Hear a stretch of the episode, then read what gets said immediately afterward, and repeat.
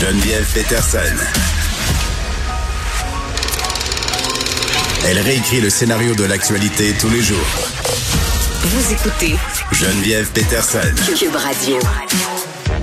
J'aime ça. Cette semaine, on recevait Valérie Larouche, qui est la directrice de la Fondation Mère avec pouvoir, qui organisait dans le cadre de la fête des mères sa campagne de financement. Tout ça pour redonner du pouvoir à ces femmes-là, ces mères qui ont un projet de vie. On dirait que le mot mère, ça a quelque chose de puissant en soi, là. Et on a déjà reçu euh, les personnes derrière Mère au front à l'émission. Et là, aujourd'hui, on reparle de ce regroupement-là qui s'est allié à ma place au travail. Vous les connaissez, là. Ce sont ces personnes qui militent pour que tous les enfants du Québec leur place en garderie. Euh, c'est aussi en lien avec la fête des mères qui aura lieu le 8 mai. C'est une grande marche la fête des mères qui est organisée conjointement par ces deux regroupements-là. Ça s'appelle du pain et des forêts. Vous aurez compris que c'est en référence à la grande marche du pain et des roses qui a eu lieu, je crois, en 95. Et on, on est avec Laure Varidel, euh, qui est co-instigatrice de Mère au front. Je pense que la dernière fois qu'on avait parlé, euh, c'était avec Anaïs Barbeau Lavalette, Laure qui écrit dans le Journal de Montréal. Vous la connaissez, qui est aussi éco-sociologue. Laure Varidel, salut. Bonjour Geneviève. Bon, je suis contente de vous reparler à vous les mères au front là, celles qui portent des petits cœurs verts euh, sur leur chandail. Euh, pour ceux qui nécessairement peut-être n'ont pas suivi là, qu'est-ce que vous faites, peut-être juste réexpliquer brièvement c'est quoi ça mère au front? En fait, c'est un mouvement décentralisé de maires de partout à travers le Québec. En fait, il y a une trentaine de, de groupes. Mmh. C'est euh, des, des maires qui euh, sont partis de l'élan du cœur, puis de, de l'anxiété, en fait, qu'elles ressentent quand elles pensent à l'avenir de, de leurs enfants Ouais. euh, à l'égard de l'état de l'environnement. On, on, on le sait, hein, c'est une étude scientifique après l'autre qui euh, est publiée, puis qui nous rappelle, mais là, il faut que les gouvernements euh, agissent. Mmh. On peut pas juste y aller avec des petits gestes chacun de notre côté. Il faut des politiques publiques courageuses et puis il faut qu'on se mette à réduire nos émissions de gaz à effet de serre, respecter la biodiversité, puis réduire la pollution en général. Puis Mm. toutes ces solutions sont là. Puis nous, comme maires, ce qu'on demande aux élus, c'est de prendre leur responsabilité, comme nous, on le prend quand on prend soin de nos enfants, et euh, d'agir pour euh, mettre, mettre en œuvre toutes les solutions qui sont devant nous. Bon, euh, je disais mère, c'est un mot qui est lourd de sens, qui est porteur aussi. Puis je voyais que dans les organisateurs de la direction artistique de cet événement-là, il y avait des hommes, il y a des gars aussi qui vont marcher avec vous. Donc tout le monde peut être une mère au front, là. Absolument. En fait, c'est tous ceux et celles qui sont habités par ce désir de protéger, de. C'est la drive, c'est la drive de la mère finalement que vous allez chercher dans le monde. Oui, c'est en, c'est en plein ça. Puis ça, tout le monde, tout le monde là. Il y a beaucoup Mm. d'hommes qui vont être là euh, dimanche, euh, dimanche prochain. Puis beaucoup d'hommes qui, qui justement se sentent habités par cette, ce même élan-là du cœur. Puis cette même colère-là aussi du fait que on, on, on fait pas ce qui est nécessaire Mm. pour euh, protéger l'avenir. Puis pourquoi s'allier avec ma place au travail? Est-ce que c'est parce que c'est un mouvement qui aussi euh, milite pour un futur meilleur pour les petits-enfants du Québec?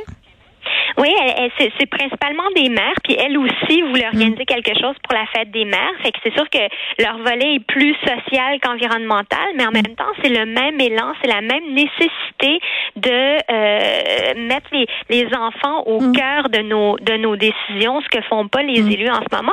Puis c'est aussi dans la perspective qu'il va y avoir des élections l'automne prochain, puis Ouais. que euh, il y a des gros gros enjeux qui pour l'instant semblent être secondaires aux, aux- aux yeux du gouvernement actuel. Puis nous, ce qu'on veut, c'est qu'il y ait des engagements fermes pour nos enfants dans les, les, les, les différentes propositions Ouais. de tous les partis. Mais, mais tu sais, vous savez, lors euh, par rapport euh, à l'immobilisme du gouvernement Legault ou à son non-engagement comme on voudrait, euh, oui, on est en, allée, en en année pardon électorale, mais tu sais, je lisais l'autre fois la chronique de Patrick Lagacé sur le fait que la question environnementale était jamais au cœur des élections parce que ça a jamais fait perdre d'élection à personne l'environnement. Euh, est-ce que vous pensez qu'on est on est rendu à un point où justement euh, le gouvernement Legault va réagir, va écouter? Parce que j'ai pas l'impression tu sais, je trouve ça cute la marche là, puis je trouve ça beau là même de voir autant de personnes qui se mobilisent, mais on dirait que je suis un peu blasée sur le résultat possible. Mais en même temps, qu'on voit quand on observe Legault, c'est qu'il est très préoccupé par l'opinion publique. Hein. Ouais, c'est certainement ça qui l'a fait changer d'avis dans beaucoup de dossiers, hein, qu'on pense à AGNL en environnement. Euh, puis je pense que ça serait la même chose si on se mobilisait plus globalement pour demander des changements qui sont stru- structurants. Donc c'est Mm. vrai que Legault écoute pas la science, par contre, il écoute ce que le monde pense.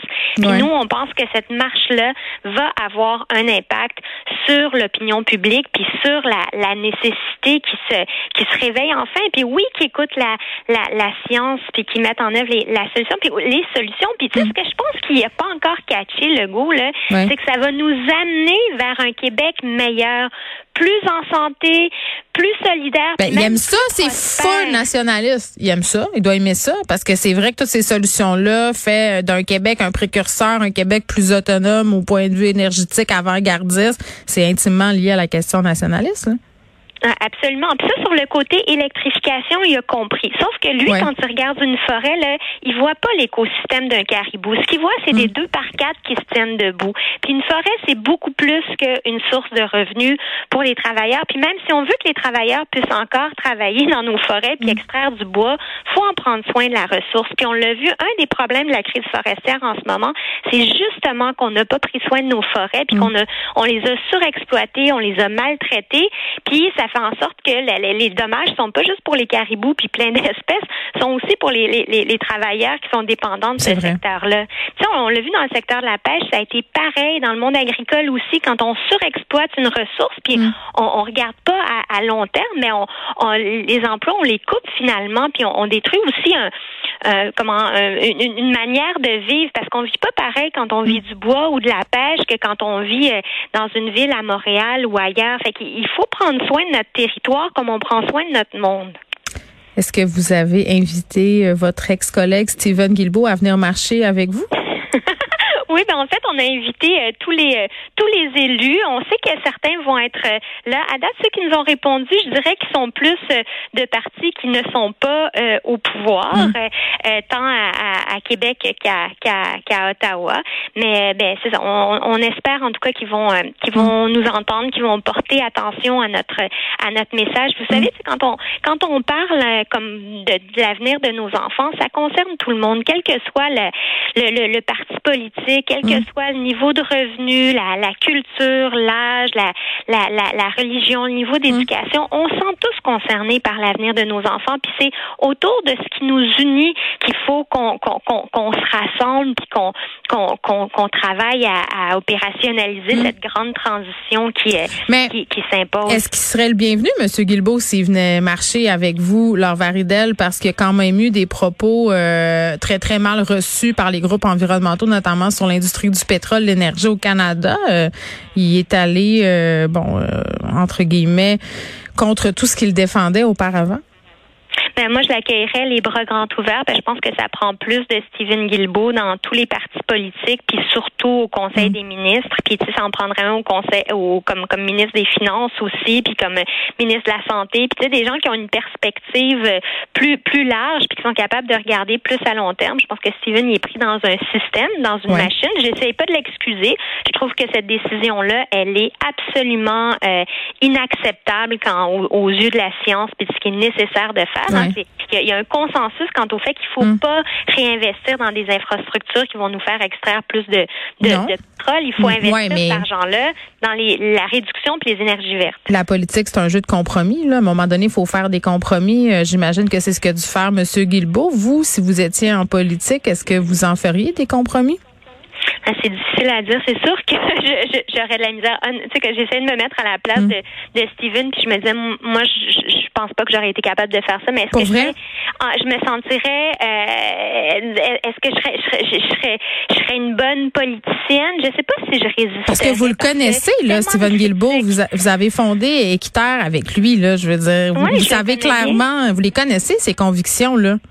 Oui, puis je doute pas de ses, ses convictions, mais je, je, doute du système dans lequel il est. C'est pour ça que je dis qu'il faut qu'il y en ait plus des, des comme lui dans le système. Mm. Puis il faut aussi que l'opinion publique change, parce que ça, c'est très clair. J'ai eu des discussions avec lui après, là. Puis ce qu'il me disait, c'est que ce qu'indiquaient les sondages au moment où ils ont pris la décision, puis c'est encore le cas maintenant, à cause de la guerre en Ukraine, à cause d'un paquet de facteurs, les gens, euh, ils n'ont pas l'impression que euh, c'est demain matin que, le, que le, Canada devrait complètement mm. Euh, euh, tourner le, le, robinet. Ça, c'est ce qui m'a dit des sondages que vu. Ceci dit, vous parliez dans, tout à l'heure de, des, des, des élections puis de l'impact sur le climat. Mm. J'avais une discussion avec Philippe Léger de la firme Léger, puis lui, sa perception, c'est que les dernières élections fédérales avaient été une élection, dans le fond, des élections qui avaient porté sur l'environnement et le climat, que ça avait été un enjeu euh, extrêmement important au niveau fédéral et que ça avait fait perdre des points euh, vraiment euh, au Parti conservateur. Donc, je, je, je pense qu'il y a quand même